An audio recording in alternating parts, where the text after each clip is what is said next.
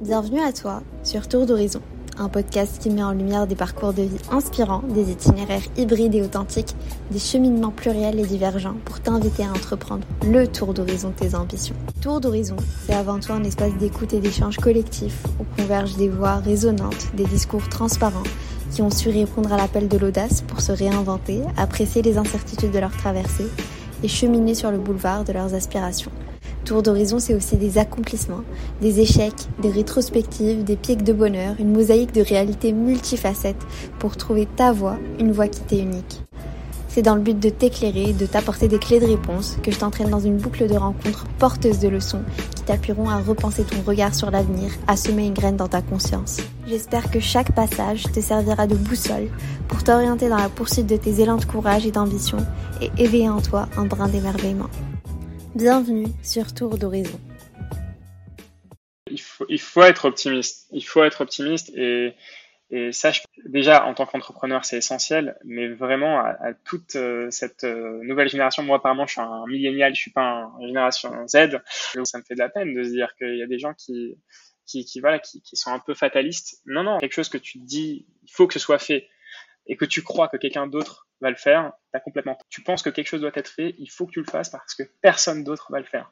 En tout cas, pas comme toi tu as envie de le faire et pas comme toi tu penses que ça devrait être fait. Euh, le monde, il est incroyable, il est formidable, il y a énormément de choses à faire. On est la génération qui va faire face aux plus grands défis de l'humanité.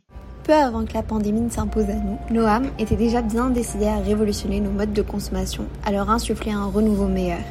Après un traditionnel passage en école de commerce montréalaise, il s'insère dans une trame de vie professionnelle typique, sûrement adulée par un grand nombre de personnes, soit celle du conseil en stratégie au sein d'un Big Four.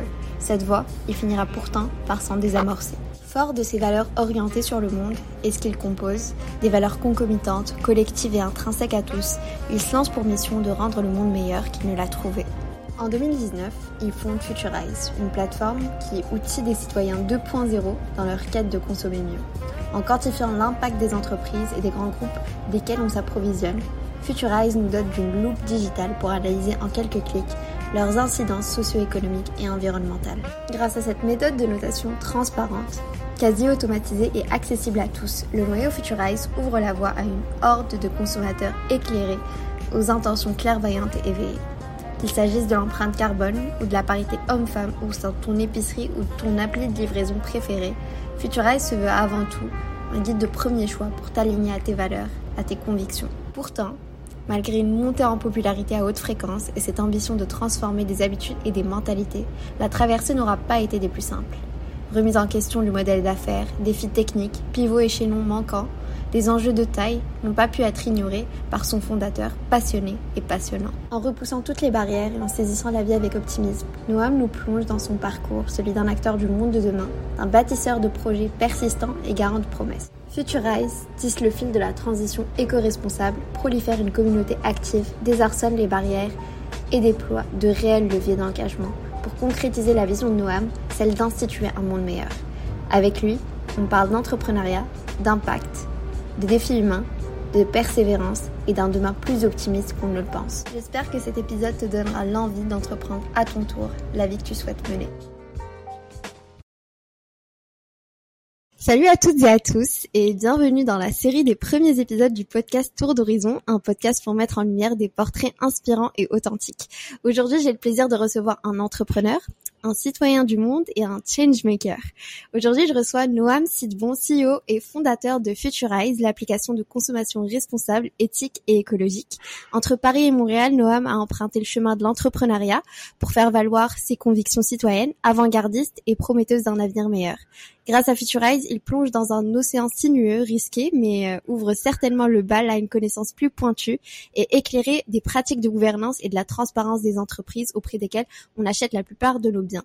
L'application s'adresse à un bassin de consommateurs néophytes qui, comme moi, euh, sont pas forcément experts ou fins connaisseurs de ce que de ce qui se cache en coulisses de ces grands groupes.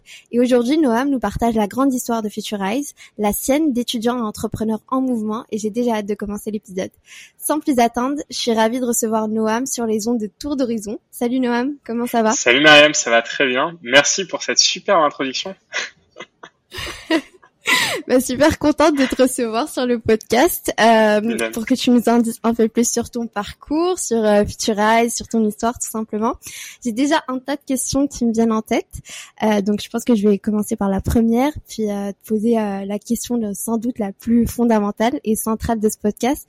Est-ce que tu pourrais nous faire un tour d'horizon de qui tu es et du petit garçon que tu étais?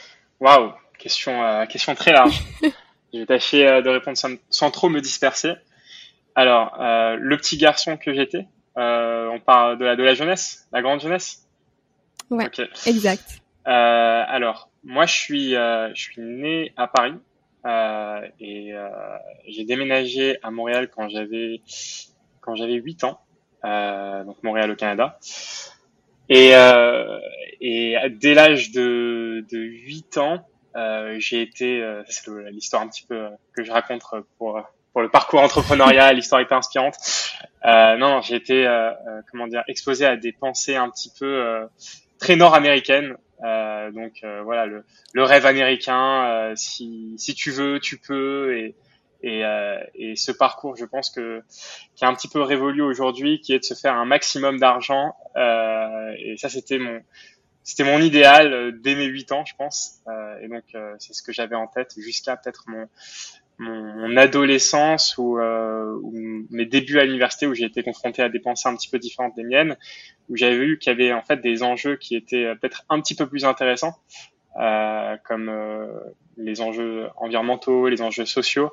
Et je me suis dit qu'en mhm. fait, bah, juste avoir de l'argent pour avoir de l'argent, bah, je veux dire, quand on, quand on regarde sa vie, euh, quand on a 90 ans et qu'on regarde en arrière, euh, voilà, on, on, part pas avec l'argent. Quoi. En revanche, euh, on peut se dire, j'ai laissé une, une, belle trace, euh, j'ai accompli de belles choses, euh, j'ai rendu ce monde peut-être un peu meilleur que je ne l'ai trouvé.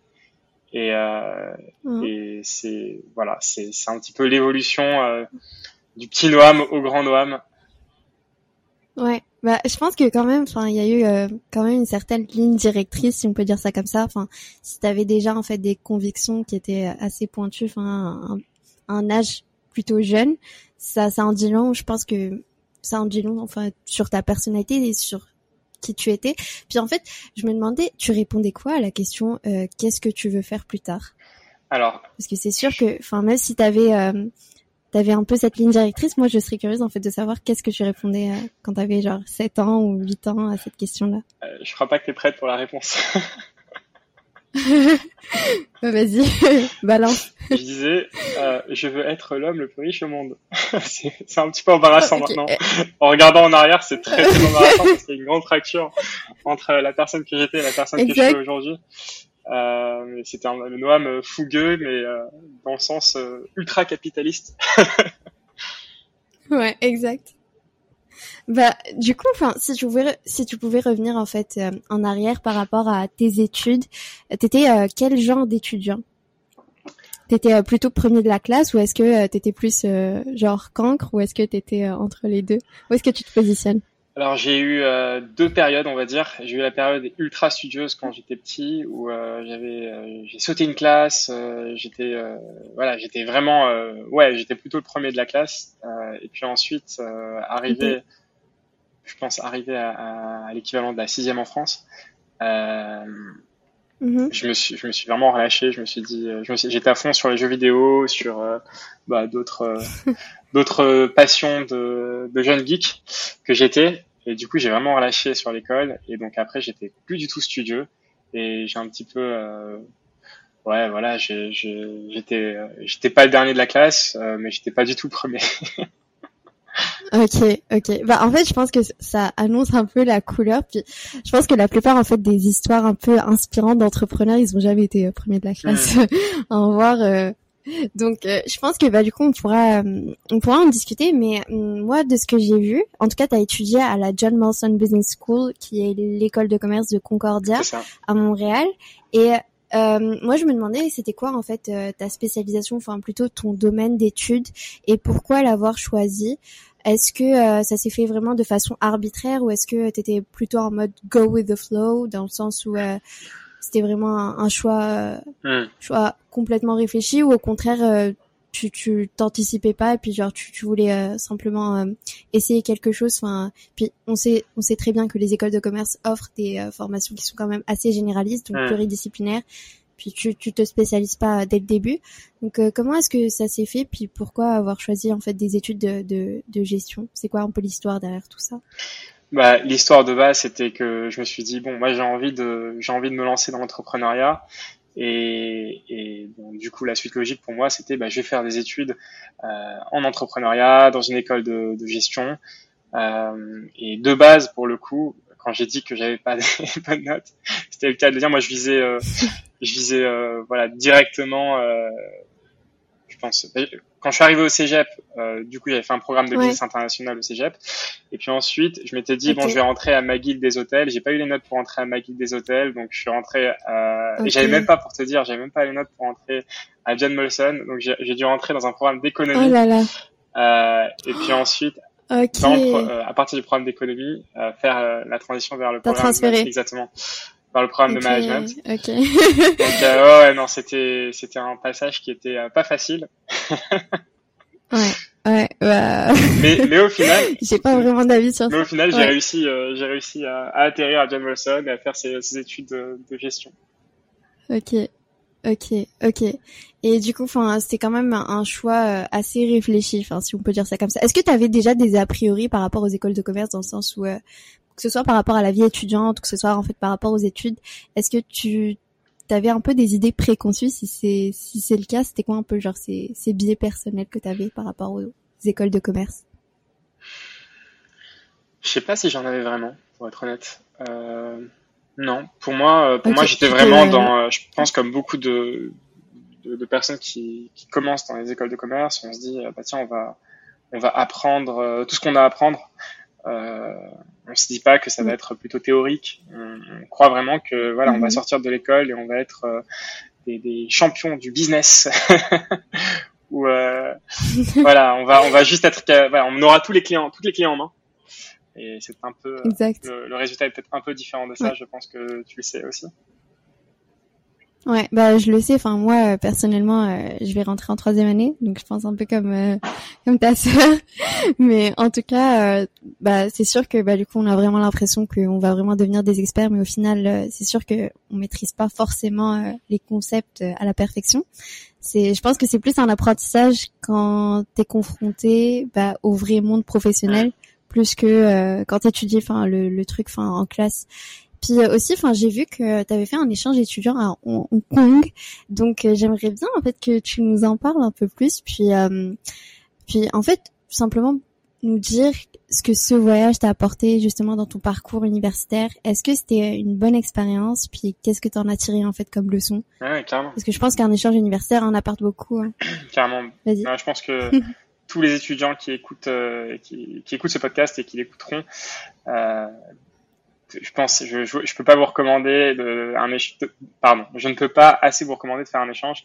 C'est juste la, la, meilleure expérience que vous pouvez faire euh, aux études. Euh, c'est vraiment euh, s'ouvrir sur le monde, découvrir de nouvelles cultures, être confronté à d'autres façons de penser. C'est vraiment une expérience superbe et pour le coup, moi, c'était c'était l'opportunité parfaite pour voyager.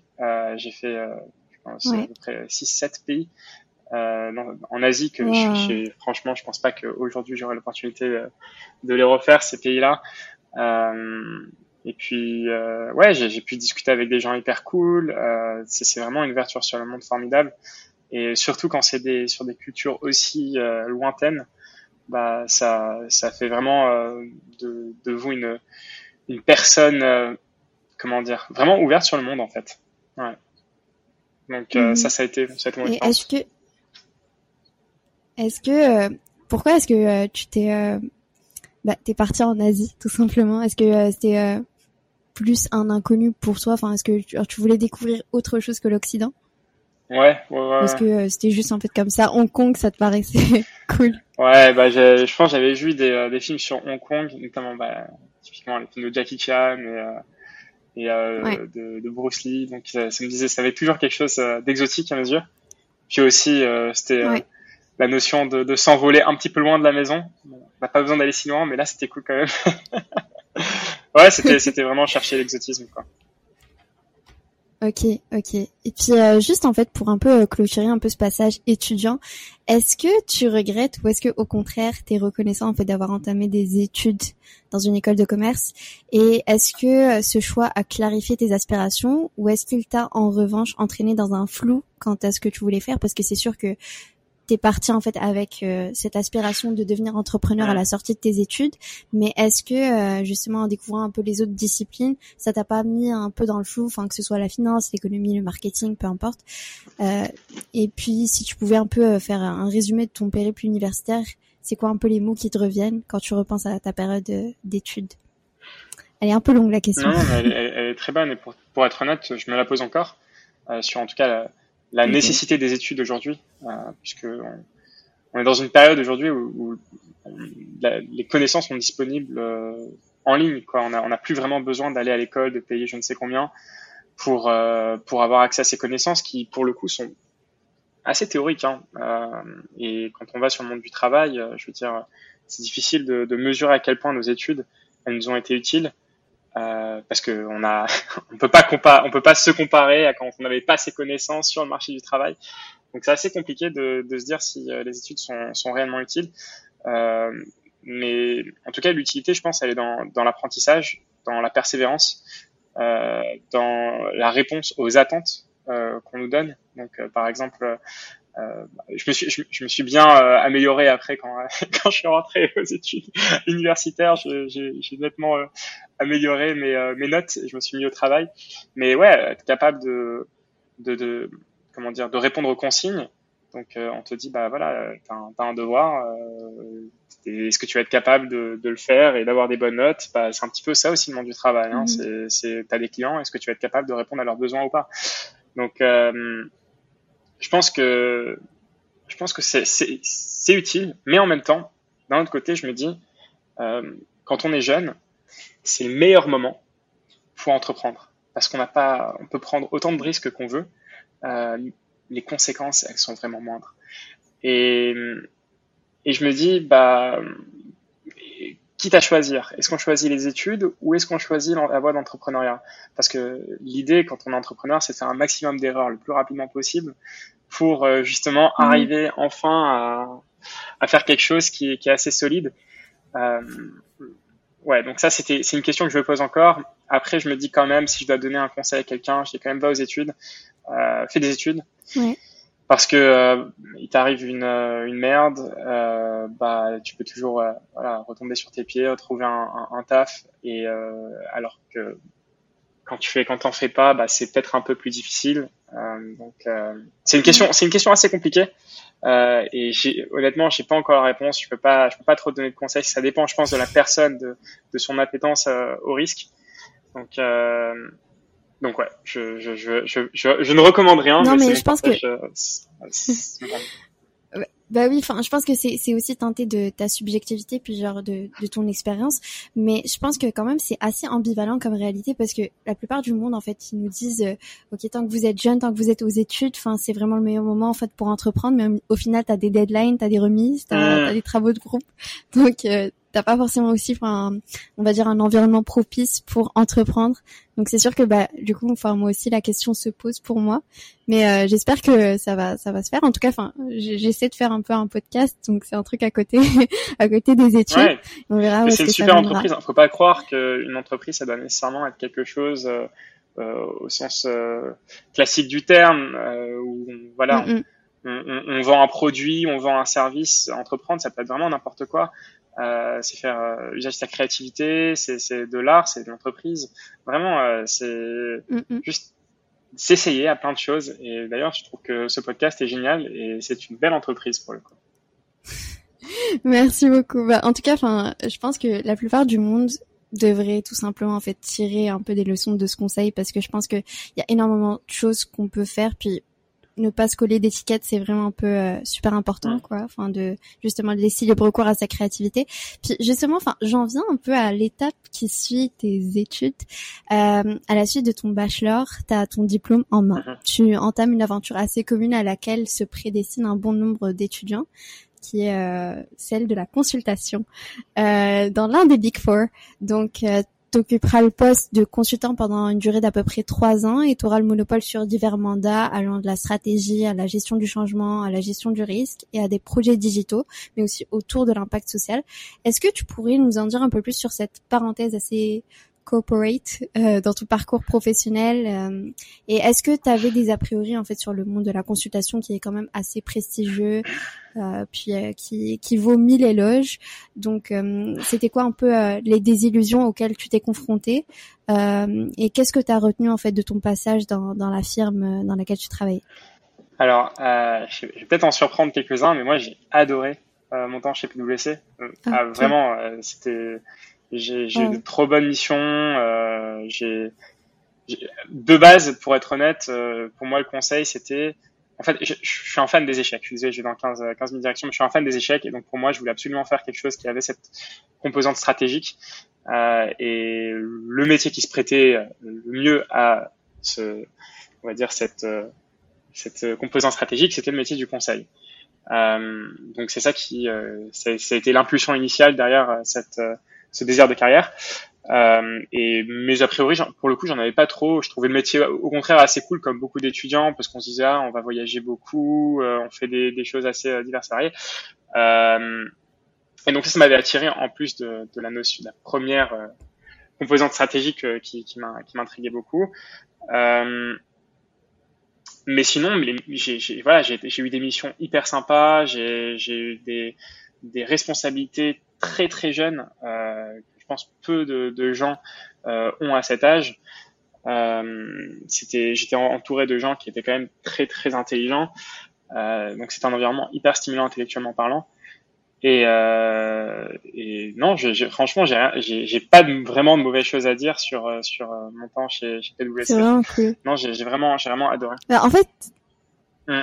c'est vraiment cool parce qu'en fait, la plupart des, des histoires en fait qu'on entend, c'est par exemple, enfin, des gens qui essaient justement de, on va dire, de se détacher de la sphère corporative en entreprenant, puis euh, et, et, puis je pense que c'est super cool en fait d'avoir une perspective positive genre du monde du conseil avant de se lancer justement dans l'entrepreneuriat. Je pense aussi, enfin, ça t'a quand même donné des clés. Enfin, je sais pas, peut-être que t'as appliqué certaines choses en fait que t'as appliqué dans ton rôle de consultant. Mm. Ensuite, enfin, t'avais certainement en fait des outils euh, que tu as peut-être appliqué à Futurize. Mais je pense qu'on va en venir aux questions par rapport à Futurize. C'était quoi un peu le genre de mandat sur lequel tu étais euh, chez PwC Un exemple de projet Alors, euh, il y avait, j'avais plusieurs missions. Une des missions pour le coup les plus longues, c'était une mission dans la transformation digitale.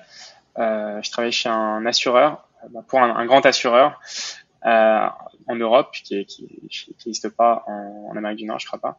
Si, si, pardon. Si, si. Mhm. Euh, bref. Et, euh, et c'était dans la. En fait, je pilotais un projet euh, réglementaire autour de RGPD. Je sais pas si RGPD ça te parle.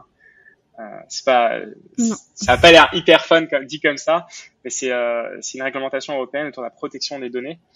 Et euh, en fait, mon rôle c'était de m'assurer que toutes les plateformes qui appartiennent à cet assureur-là soit aligné avec la, la réglementation de RGPD. Euh, et c'est quand même, c'est quand même une grosse, grosse mission, un gros, gros mandat pour un, un jeune de 22 ans. À l'époque, j'avais 22 ans. Euh, et c'est, voilà, c'était, incroyable de faire ce genre de mission. T'étais, t'avais que pour interlocuteur euh, les, les exécutifs de, de, la firme. C'était, c'était un truc de malade, quoi. Et, euh, et non, non, c'était, franchement, c'était une super expérience. Euh, et puis ensuite, j'avais une autre mission. Pour le coup, ça, c'était la mission juste avant mon départ. Euh, J'en ai fait d'autres, hein, mais euh, là, je peux donner les, deux qui m'ont le plus marqué. Et cette mission, ça a été vraiment la, raison, on va dire, de, mon départ. Je, je, pense, je peux le dire comme ça. C'était, en fait, c'est ça qui m'a inspiré, qui m'a tellement inspiré que j'avais aussi envie de, de, faire un peu la même chose. c'était pour une, une civic tech qui s'appelle make.org euh, qui organisent des grandes consultations citoyennes. En fait, ils vont poser des questions euh, d'ordre sociétal, du type euh, comment donner une chance à chaque jeune, par exemple. Et, et ensuite, ils recueillaient toutes les contributions liées à cette consultation-là. Donc, ça, ça, ça, pouvait varier. Hein. Tu avais des gens, ils disaient, ils disaient vraiment tout et n'importe quoi. Puis ensuite, bah, il, consolidait toutes les contributions et il est, il est divisé en, en, en, différentes catégories pour créer ensuite des projets Et euh, moi, ma mission, c'était une mission pro bono, donc euh, gratuitement. En tout cas, PwC le faisait gratuitement. C'était du mécénat. Mm-hmm. Et ma mission à moi, c'était de piloter des projets dans cette grande consultation là. Et la, le fondateur de cette de cette Civic Tech, euh, il s'appelait euh, Axel Docher, c'est l'ex-PDG de Deezer, de Publicis, c'est vraiment une personne hyper inspirante. Et, euh, et je sais pas, je, je, cette personne m'a tellement marqué que je me suis dit mais tiens j'ai envie de faire exactement la même chose, j'ai envie de faire quelque chose qui a de l'impact et, euh, et j'ai envie de j'ai envie de j'ai envie de, de mener une équipe et euh, de, de, de, partager une, une vision. C'était c'était vraiment ça qui qui m'a qui m'a mené à ouais. à Futurize. C'est tellement impressionnant parce qu'en fait, genre, c'est un concours de circonstances et de rencontres qui peut parfois en fait changer ta vie. Puis c'est tellement fort ouais. parce qu'en fait, je pensais pas que justement en fait euh, dans tes missions de, de consultant, enfin, t'es amené en fait à, à, justement interagir avec des gens, enfin, avec des gros exécutifs si on peut dire ça comme ça. Puis c'est sûr que bah ça laisse vraiment une, trace indélébile, si on peut dire ça. J'ai eu euh, beaucoup de chance, hein, parce qu'il y a beaucoup de gens qui sont complètement désenchantés en faisant du conseil, en y revenant, ils disent euh, Attends, on m'a vendu ci, et moi j'ai eu ça. J'ai eu énormément de chance. Mm. Et euh, pour ceux qui se dirigent dans le conseil, il faut aussi se battre. Hein. C'est, faut pas, faut pas laisser mm. l'émission te choisir. Faut que ce soit toi qui choisisses cette émission. Euh, donc, euh, ouais, j'ai eu de la chance et aussi je me suis battu pour avoir des missions qui étaient intéressantes. Ouais, c'est sûr qu'il faut toquer aux portes et aux opportunités. Puis justement, en fait, pour rebondir sur la prochaine question, euh, après cette période en fait de stabilité sur le plan professionnel, euh, tu décides de te lancer en fait dans la folle aventure de l'entrepreneuriat euh, avec la fondation de Futurize. Et avant que tu nous expliques ce qu'est Futurize, sa mission et ce qui t'a mené en fait à entreprendre euh, la voie risquée de l'entrepreneuriat à impact ou socio-environnemental, euh, quelle peur et frontières as-tu eu à dépasser? Et euh, de quelle façon est-ce que tu t'es lancé en fait un peu dans ce vide? Est-ce que euh, tu as un peu commencé à cultiver un peu ce side project quand tu étais consultant? Mm. ou est-ce que euh, tu t'es dit en fait comme ça du jour au lendemain je vais réorienter ma carrière, c'est bon, je démissionne puis je me je me je m'identifie entrepreneur. Alors moi j'ai eu une chance qui a été un malheur pour beaucoup, c'est le cas de le dire, c'est le Covid. En fait, j'avais j'avais commencé Futurize avant le Covid. Et, euh, et, ensuite, le Covid a frappé et euh, en France, on avait euh, le chômage partiel. Donc en fait, tu étais payé euh, par la firme et tu travaillais pas. Donc autant dire pour, pour un entrepreneur, c'est absolument le rêve parce que tu as ton salaire qui tombe tous les jours. Euh, j'avais 100% de mon salaire qui tombait et euh, je pouvais entreprendre donc ça a été une opportunité incroyable et je pense que euh, il y en a, il y en a quelques-uns qui ont saisi cette opportunité, euh, du coup, dont moi. Et euh, donc le, risque, vraiment, il était, il était presque inexistant, quoi. Je veux dire, j'ai, continué à travailler pendant un an et euh, après je me suis dit bon, je, je vais, euh, je vais me lancer, euh, je vais me lancer dans, dans l'entrepreneuriat et en France on a la chance d'avoir un, un encadrement, comment dire, de de, de, l'entrepreneuriat qui est quand même assez, assez important, euh, énormément de ressources pour entreprendre. Euh, et du coup, on n'est on est jamais laissé, laissé pour compte. Donc, euh, donc ouais, c'est ça qui m'a permis, entre autres, de me lancer sans, sans trop prendre de risques. Et en France, c'est très très facile d'entreprendre, je, je pense. Hein. Ok, bah en tout cas, enfin, c'était quand même des conditions assez favorables pour euh, justement mener à bien cette transition. Parce que moi, je je savais pas du tout en fait qu'il y avait ce, cette histoire en fait de chômage partiel. Moi, je suis plus connectée euh, au Québec, donc euh, bah du coup, enfin, est-ce que bah, maintenant on va davantage s'attarder sur Futurize, qui est un peu ton bébé. est-ce que tu pourrais nous parler en fait de ta startup? Qu'est-ce que Futurize D'où est venue l'idée de propulser le projet? Quelle est sa mission, sa visée? Et pourquoi en fait tant d'engagement euh, et de sentiments d'urgence à la fois d'éveiller des consciences, des consciences de consommateurs pour adopter un comportement plus responsable. Est-ce que tu t'es réveillé en fait un jour avec cette conviction ou est-ce que en fait euh, ça a toujours germé? Ou alors au fil euh, au fil de la construction du projet en fait ça ça n'a fait que s'agrandir mmh. en toi? Alors depuis mes études à l'université, j'ai on a commencé à me parler un peu du dérèglement climatique. Ça a toujours été une notion euh, qui était dans ma tête, euh, où je me disais, mince, c'est quand même quelque chose d'important, faudrait quand même faire quelque chose.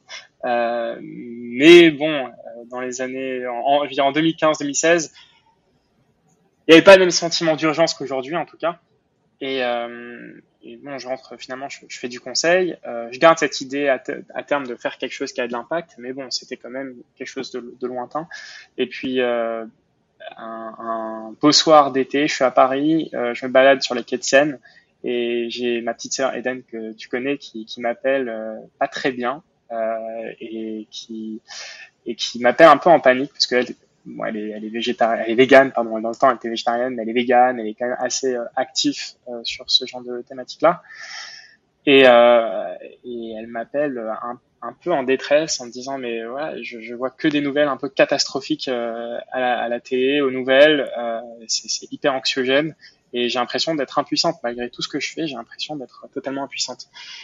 Et moi ça m'avait touché. Moi ça m'avait vraiment touché de me dire que bah, quelqu'un qui, qui en fait autant en fin de compte soit celle qui, qui, qui est le plus euh, qui est le plus euh, euh, concerné, quoi, qui se sent le plus concerné et qui est le plus dérangé dans sa vie au quotidien. Et du coup, je me suis dit, bah, j'ai envie de donner les moyens aux gens d'agir, euh, de sentir qu'ils qu peuvent faire quelque chose, et euh, et aussi euh, et aussi de montrer que bah, on peut, on n'est pas impuissant. Quoi qu'on, qu je veux dire, on a on a les moyens de, de faire bouger les choses. Et ça a été, ouais, c'était ça le impulsion initiale. Le déclic. Le déclic ouais. Un peu le déclic. Puis, est-ce que tu pourrais nous expliquer ce que c'est que Futurize du coup? Yes. Euh, alors Futurize, c'est une appli qui informe les consommateurs sur l'impact social et environnemental des entreprises. Euh, du coup, de ce de ce sentiment d'urgence justement est née cette idée que euh, bah, en fait le monde allait pas très très bien et que si on voulait faire quelque chose, bah, il faut agir. Mais le problème, c'est qu'on a un système, un, système qui est pas conçu pour en fait. Euh, il y a une décorrélation presque complète entre les intérêts financiers des entreprises et le bien-être de la société. Et je me suis dit, bah, comment est-ce qu'on peut matcher les deux en fait, faire de sorte à ce que si les entreprises veulent gagner de l'argent, bah, elles doivent nécessairement faire du bien. Et, euh, bah, de là, je me suis dit, attends, euh, comment comment est-ce que les entreprises se font de l'argent? Ah, bah euh, ils vendent quelque chose, ils vendent des choses aux consommateurs. Et je me suis dit, bon, bah les consommateurs, pourquoi ils achètent deux d'entreprises euh, qui, foutent la merde? Ah bah tiens, c'est peut-être parce qu'ils n'ont pas les bonnes informations entre les mains. Donc, euh, je me suis dit, c'est peut-être aux consommateurs qu'il faudrait s'adresser et leur dire, bon, bah voilà, vous avez euh, maintenant euh, les outils entre les mains pour acheter chez les entreprises qui font du bien. Et donc, du coup, les entreprises vont faire du bien parce que les, les entreprises en fin de compte c'est une machine hyper efficace, ce sont des machines hyper efficaces qui répondent euh, aux, aux, besoins des, euh, des, des, clients. Sinon elles meurent, c'est leur seule raison de vivre. Et donc si on, on indique aux clients quelles sont euh, les, les, entreprises qui correspondent à leurs valeurs, euh, eh bien peut-être qu'on avancera vers un monde qui nous correspond un petit peu mieux. Mmh. Et en fait, bah du coup, enfin, au cœur de Futurize, de ce que je comprends, il y a vraiment un impact sociétal qui est important, puis que vous désirez aligner justement au rendement financier. Et justement, c'est quoi un peu les critères d'évaluation des, des, entreprises qui sont référencées sur l'application? Parce que c'est sûr qu'il enfin, il y a un impact sociétal, environnemental. Ouais. Puis genre, je pense que c'est un mix des deux. Et euh, en quoi est-ce que genre tu crois que Futurize, elle procure justement des outils qui sont quand même assez ludiques et accessibles aux citoyens euh, utilisateurs pour justement mener à bien un changement positif Ouais. Euh, alors nous on a huit critères. Euh, on a l'empreinte carbone, euh, l'écart salarial, la satisfaction des employés, la satisfaction des consommateurs, la philanthropie de l'entreprise, euh, la transparence de l'entreprise, la parité homme-femme dans la direction. Et je crois que j'ai tout mentionné, peut-être qu'il m'en manque un ou deux. Je sais pas, j'ai pas compté. Une belle liste quand même. Ouais. Une super belle liste. Ouais, pour le coup, on a un seul critère environnemental. Pourquoi? Parce que le critère environnemental, c'est euh, bah, en fait l'empreinte carbone, c'est le seul qui est facilement quantifiable. Le reste est assez difficilement mmh. quantifiable. L'impact sur la biodiversité, c'est très difficilement quantifiable. Euh, et puis pour le reste, bah, le social, c'est aussi. Je voulais pas seulement être axé sur l'environnement, euh, puisque peut-être, peut-être qu'il y a des gens euh, qui n'ont pas à cœur l'environnement. Et je, m'étais dit que euh, c'est pas à moi de sensibiliser. euh, si il y a des associations pour, la sensibilisation c'est pas mon rôle. moi, mon rôle c'est de donner les outils aux gens pour qu'ils puissent agir. Et si je veux qu'ils me fassent confiance sur les données, bah, il faut que je sois impartial. Et, euh, et, du coup, la sensibilisation, elle passait pas par moi. Si, si l'environnement, bah, t'en as rien à faire, bah, c'est pas grave, tu sélectionnes pas l'environnement. Euh, si euh, pour toi tout ce qui compte c'est euh, la responsabilité fiscale, c'est le critère que j'avais oublié. Euh, si euh, ce qui compte pour toi c'est que les entreprises payent leurs impôts, bah t'as juste à sélectionner ça et basta. Voilà. Et, et du coup c'est vraiment super. Pardon, vas-y. Vas-y. Euh, en, fait, bah du coup, enfin de ce que je comprends, vu que tu peux faire un peu ton mix de, de critères d'évaluation, c'est sûr que bah du coup, enfin c'est super inclusif parce qu'il y en a, enfin pour qui euh, le degré euh, d'implication dans l'environnement c'est pas forcément, enfin super important, donc ils vont plus en fait accorder leur importance à autre chose, donc ça reste quand même un milieu inclusif. Et moi, je me demandais d'où est-ce que vous sourcez les données et pourquoi que des données quantitatives? Alors là, on va rentrer dans les dans les, les côtés un peu techniques. alors, pour d'où on source les données déjà de 1, bah en fait c'est des informations qui sont pour la plupart publiques. Euh, c'est des informations prenons empreinte carbone. Euh, il y a une plateforme qui s'appelle Carbon Disclosure Project où les entreprises publient leurs rapports euh, de performance euh, environnementale, pardon, notamment euh, sur l'empreinte carbone. Euh, donc ils font des audits en interne, en tout cas ça c'est pour les, les, grands groupes, surtout ceux qui sont cotés, euh, et ils sont euh, ils sont notés pour leur transparence là-bas. Donc c'est avec une méthode qui est assez standardisée. Euh, donc dépendamment des critères, on aura des sources qui seront assez différentes, mais qui sont publiques. Euh, même chose pour la responsabilité fiscale, c'est bah, les impôts, est-ce qu'ils payent leurs impôts? On peut, en tout cas, quel pourcentage d'impôts effectifs est-ce qu'ils payent? Ça on peut le voir d'année en année voilà, la satisfaction des employés, bah, il y a plein de sites euh, justement de revues. Donc voilà, nous, nous, on met toujours nos sources, on affiche toujours nos sources pour que les, les, euh, les utilisateurs puissent aller euh, d'eux-mêmes vérifier et voir que les données sont, sont fiables. Mm-hmm. Et puis ensuite, pourquoi les données quantitatives? Parce que c'est les, les, données quantitatives, c'est les seules qui permettent réellement de faire une analyse comparative. et quand on a des données qualitatives, c'est très compliqué quand on a une multitude de, de, données de, de, comparer de façon standardisée une entreprise avec une autre. Parce qu'on mélange, en fait, on compare euh, mm-hmm. les, oranges et les pommes, quoi. Ça n'a aucun rapport. Euh, donc, mm-hmm. euh, donc l'idée d'avoir des données quantitatives qui soient standardisées d'une entreprise à une autre, d'un secteur à un autre et d'un critère à un autre, c'était fondamental pour pour justement permettre aux gens de, de faire des décisions qui soient euh, qui soit bien, euh, euh, qui ait réellement un impact en fait, des décisions d'achat qui, qui ait réellement un impact. Ouais, c'est vrai que tu as, absolument raison par rapport aux données quantitatives. Euh, c'est sûr que bah du coup, enfin et qualitatives aussi. C'est sûr que c'est beaucoup plus difficile, enfin pour des données qualitatives d'être remises à l'échelle. Enfin, t'es toujours euh, obligé un peu, un peu, pardon, d'adopter une sorte de grille de conversion ou euh, quelque chose du genre pour que en fait toutes les variables en fait soient standardisées mais ouais c'est sûr que c'est un processus super complexe non c'est impossible déjà c'est euh, très compliqué avec des données quantitatives donc avec des données qualitatives c'est impossible ouais après après nous la, la, différence euh, c'est que on n'a pas les euh, les polémiques. On, on, ne, mm. on, on, donne pas par exemple je sais pas il euh, y a il y a un, un un distributeur qui euh, qui, qui va euh, produire des, des, vêtements euh, en, au Xinjiang par des Ouïghours, bah nous ça on, on le saura pas et, euh, et ce sera pas ce sera pas référencé sur notre appli. Donc ça ça c'est c'est limitation. Euh, mais euh, mais ouais en, en termes d'impact concret quanti bah en tout cas c'est c'est mesuré quoi. C'est mesurable surtout. Ouais bah en fait c'est pas euh, un peu genre comme des événements politiques ou géopolitiques qui vont influencer par exemple les, les marchés boursiers, tu vois. Alors je pense pas que ça soit vraiment euh, ça ait atteint en fait une telle ampleur, mais ouais. Bah en tout cas, enfin ça ça nous donne quand même un aperçu quand même assez euh, assez concret de ce que vous faites. Puis justement, enfin, depuis le lancement de l'application et la croissance de l'entreprise et l'élargissement du périmètre d'influence Futurize, ça s'est pas limité qu'à se doter en fait, enfin qu'à doter ses utilisateurs d'une plateforme qui est quand même assez pédagogique pour en apprendre sur l'application, l'implication RSE des entreprises.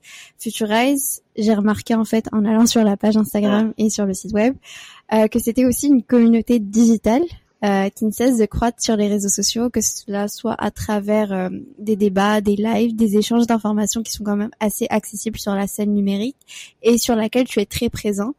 De façon quotidienne ou de façon hebdomadaire, tu es à l'image de ces initiatives de sensibilisation digitale. Alors, est-ce que tu pourrais nous en dire un peu plus euh, sur euh, justement en fait cette initiative genre de mener des, des débats puis d'interagir avec une communauté d'avoir euh, comme une sorte de lien? Et nous en dire un peu plus sur les milestones et l'évolution de, de justement ce type de projet.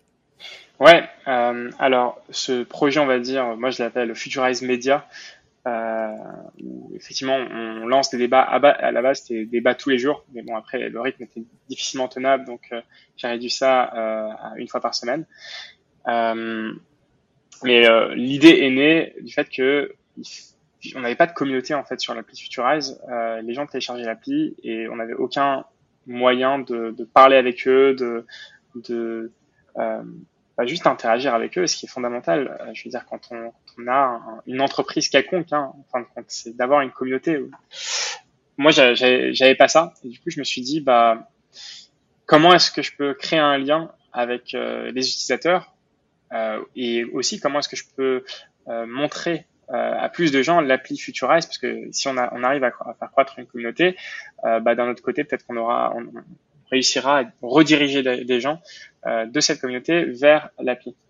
et donc l'idée elle est née là. Euh, et puis euh, et puis ensuite bah elle a évolué euh, à sa façon. On me disait tiens ce serait intéressant si tu fais ça. Du coup je me suis dit bah tiens allez pourquoi pas on va on va tester. Euh, et ça ça évolue et la vérité c'est que je sais pas je sais pas ce que ça va donner hein. C'est c'est un petit peu limite un projet perso à ce point mais je trouve ça sympa moi de toute façon j'adore le débat donc, euh, donc euh, ouais, c'est un peu ça. C'est un peu ça qui est cool avec l'entrepreneuriat, c'est que tu fais un peu ce que tu veux. Euh... c'est ça. À ta sauce. C'est ça. Mais du coup, je me demandais, c'est quoi un peu genre les thèmes de débat en fait que que vous évoquez en fait genre sur euh, sur la page Instagram par exemple? Euh, c'est vraiment, c'est, bah, je pense que tu l'as vu, hein, c'est, ça parle vraiment de tout. En fait, les, les, les débats, c'est pas moi qui les choisis.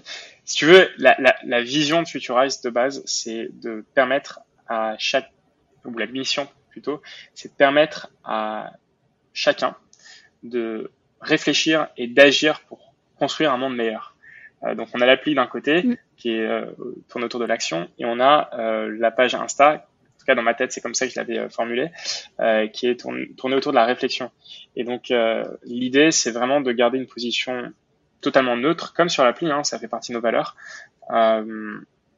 et de permettre aux gens de, de peut-être pas de euh, d'être d'accord, de se mettre d'accord avec euh, l'autre côté, mais au moins de comprendre.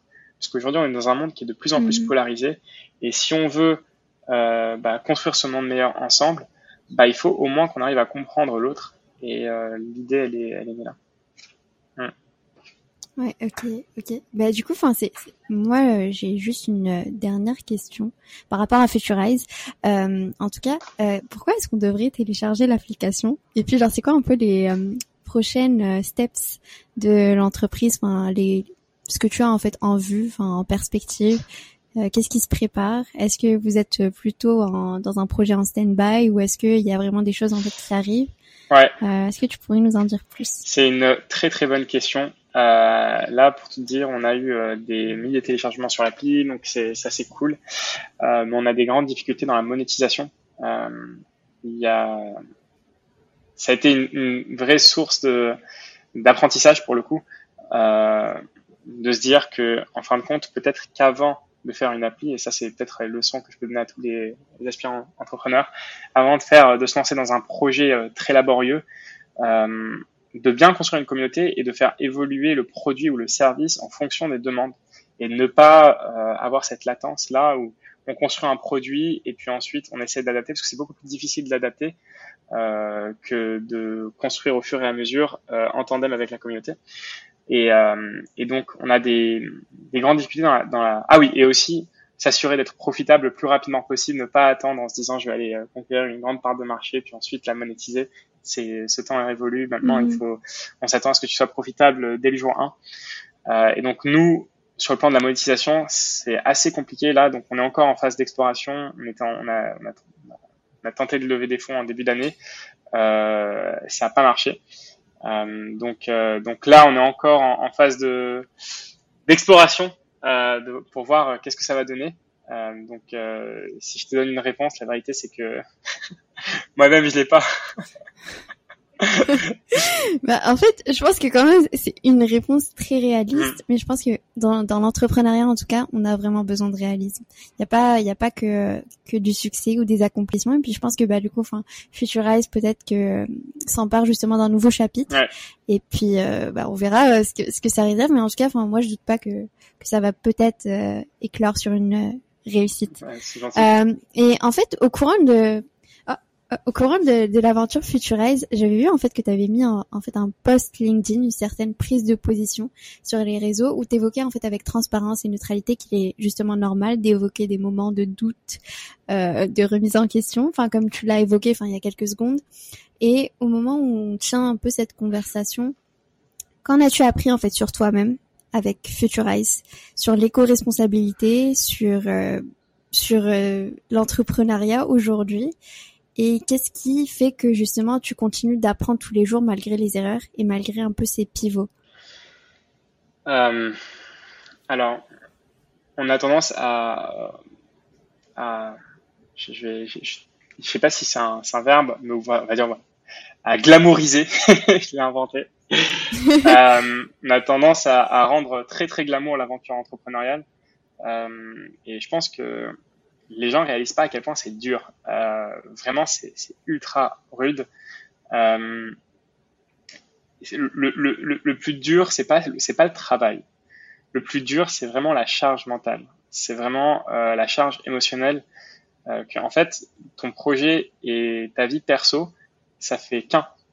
Et tu vois, quand tu es au travail, tu termines le travail, mais je sais pas quelle heure, hein, mais tu le termines euh, moi, quand je faisais du conseil, je terminais très très tard, mais je terminais le travail, c'était terminé, j'avais plus rien en tête. Euh, quand tu es entrepreneur, c'est H24, tu as ça en tête. Tu jamais au repos, jamais. Et euh, ça, c'est très très dur. Et je pense que avant de se lancer dans l'aventure entrepreneuriale, c'est vraiment une aventure formidable. Mais je commence d'abord par ce point-là parce que je pense que c'est très très important.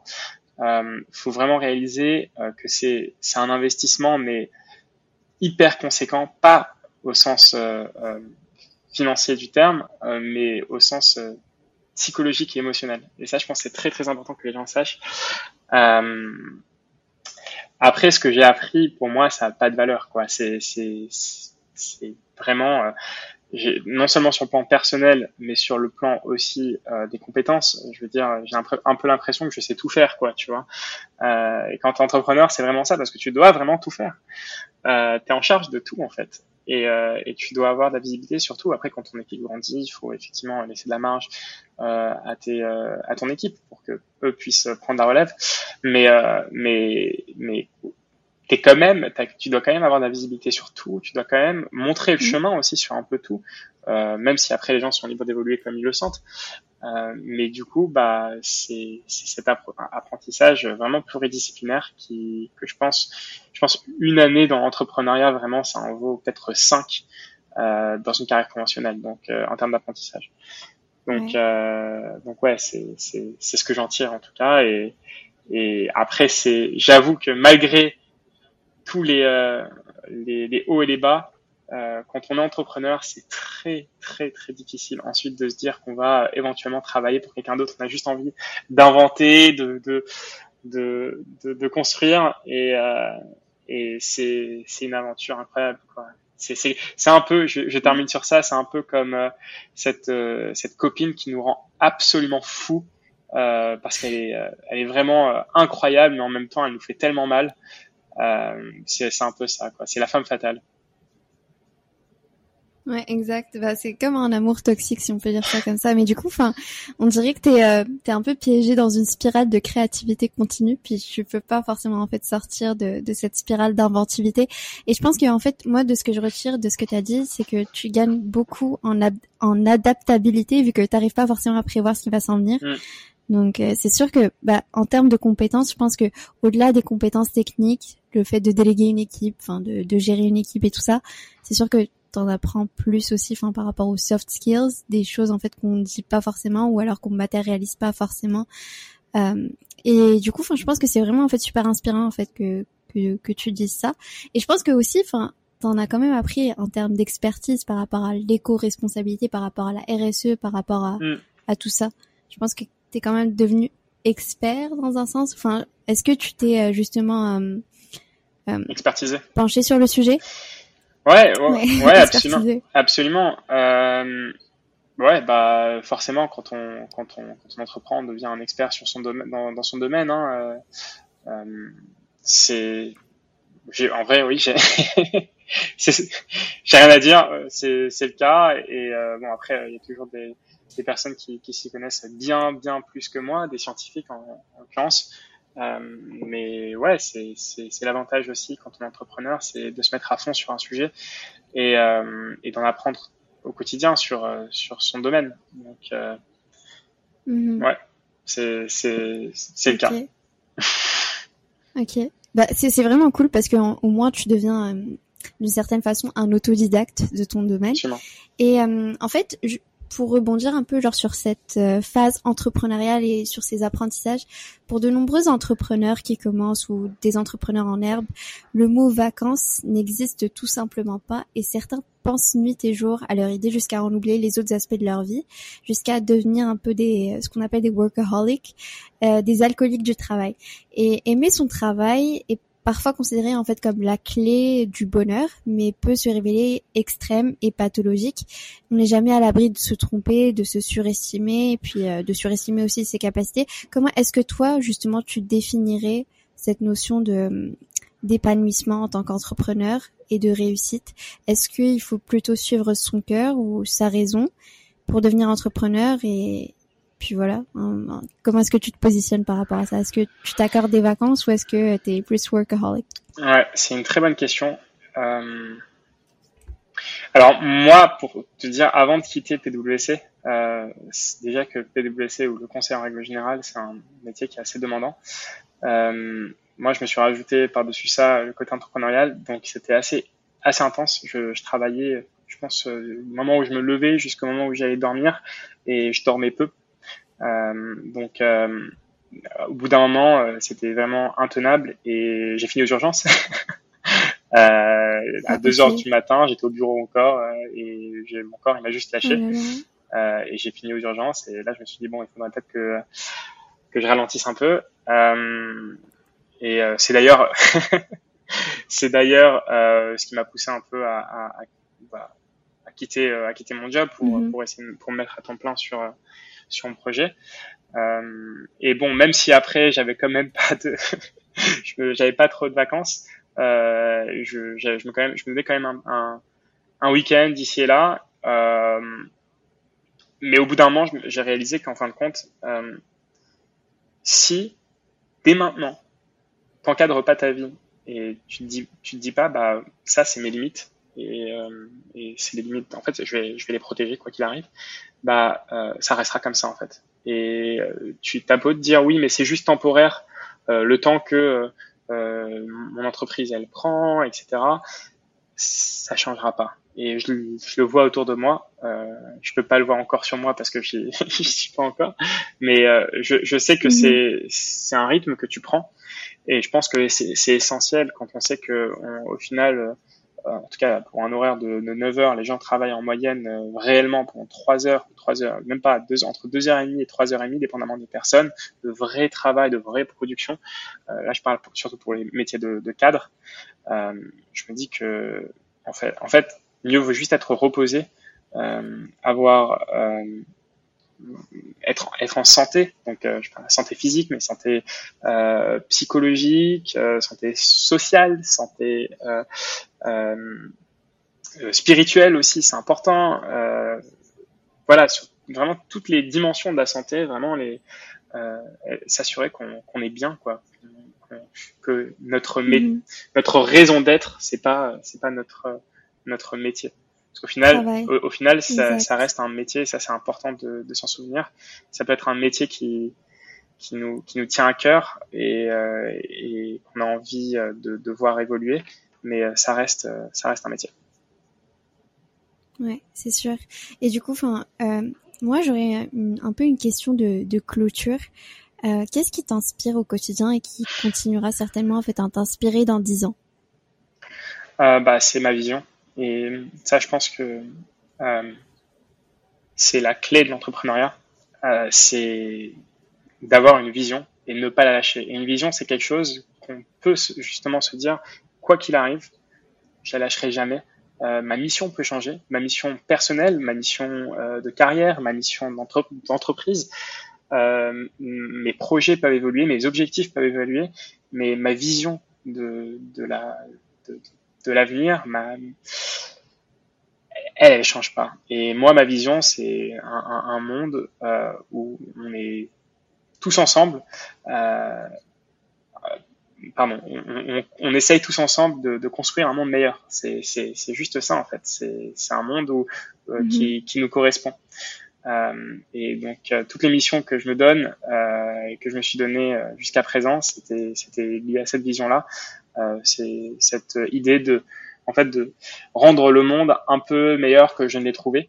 Et, et c'est ça qui fait que je me lève le matin, même quand j'ai pas envie de travailler. Euh, bah, je me dis bah tiens genre, ce que je fais c'est c'est juste plus gros que moi quoi et ça c'est et aussi il n'y a pas que moi en fin de compte c'est que tous les gens qui qui, qui travaillent avec moi euh, c'est j'arrive à les à les motiver de cette façon là euh, c'est tout le temps en rappelant que ce qu'on fait c'est plus gros.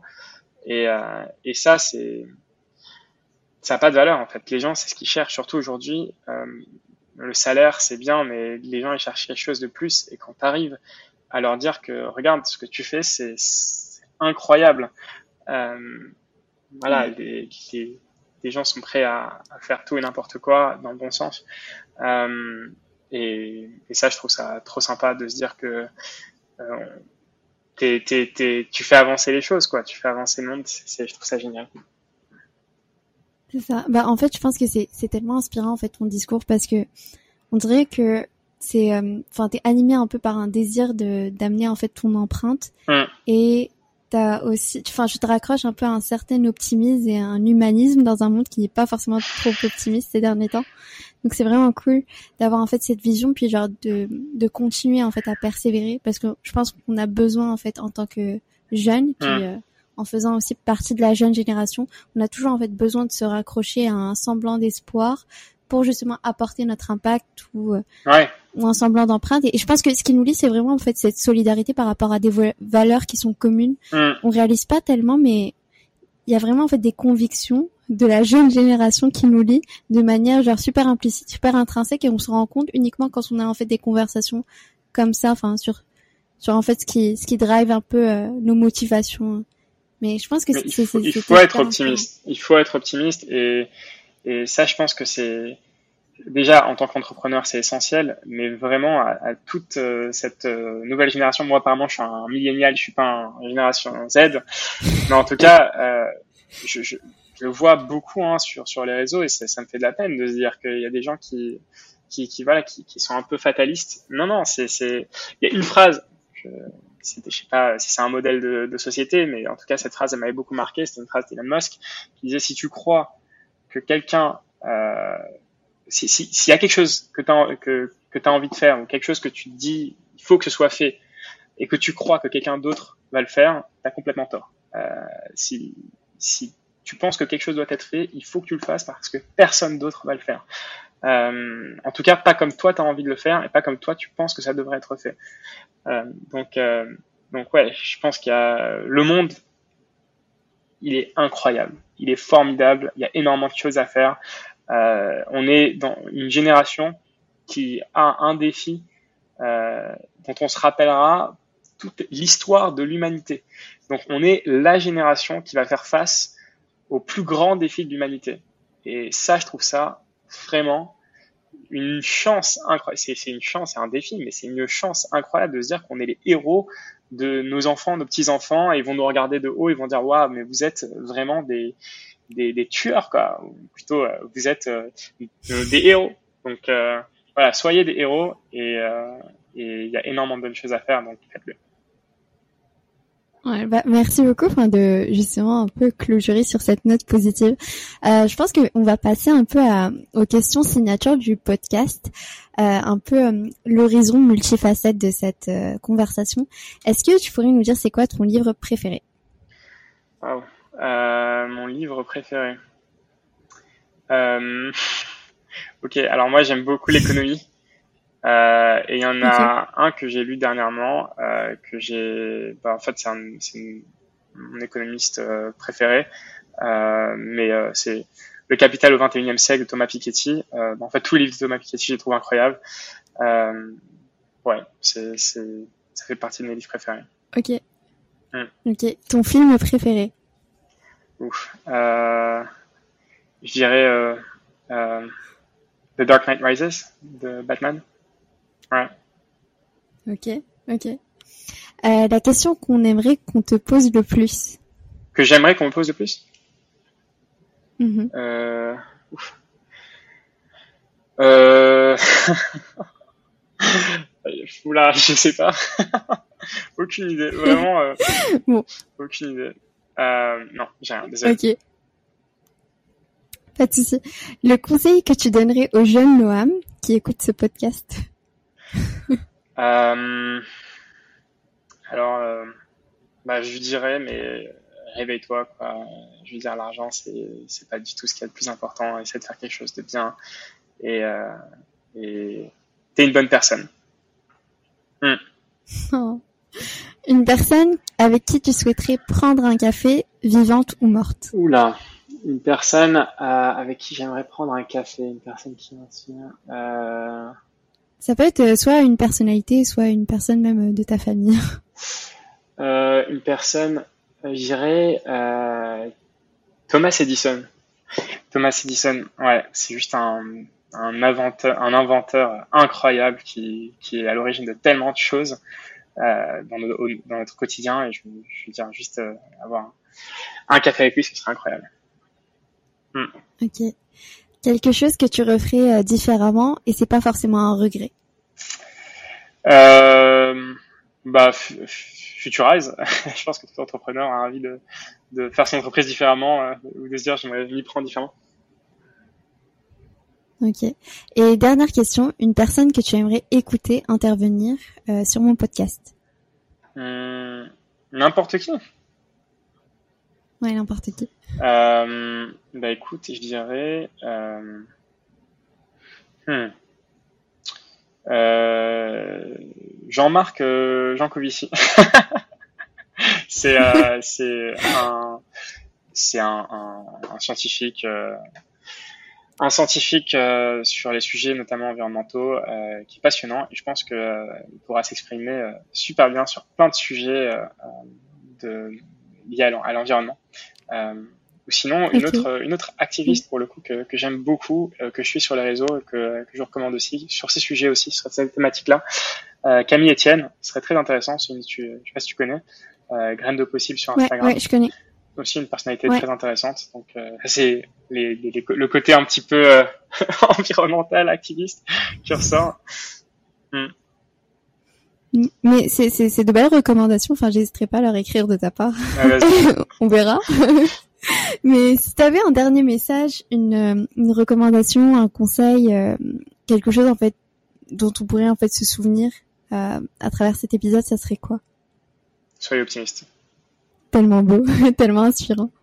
Merci beaucoup Noam pour ton intervention. C'était euh, c'était super cool en fait d'avoir tenu cette conversation. J'ai vraiment adoré euh, en apprendre plus bah, du coup sur toi, sur ton parcours. Puis c'était super agréable. Hein. C'est passé rapidement mais quand même euh, une heure. Merci à toi d'avoir pris le temps d'écouter Tour d'horizon. Si cet épisode t'a plu ou que tu souhaites soutenir le podcast, je t'invite à t'abonner, à laisser une note sur la plateforme de ton choix et si ça te tente, un commentaire sur ce qui t'a le plus marqué, inspiré, touché ou intrigué. Pour améliorer ton expérience d'écoute, rien de mieux que d'exploiter le concept participatif de ce podcast. Je t'invite donc à m'écrire sur Instagram, LinkedIn ou par mail pour me proposer tes suggestions d'invités, tes impressions et recommandations. Écouter et partager Tour d'Horizon lui vaut le meilleur des soutiens et c'est aussi la meilleure des récompenses pour m'encourager à continuer dans ma démarche. Sur cette note, je te retrouve bientôt au détour d'un nouvel épisode qui se profile à l'horizon.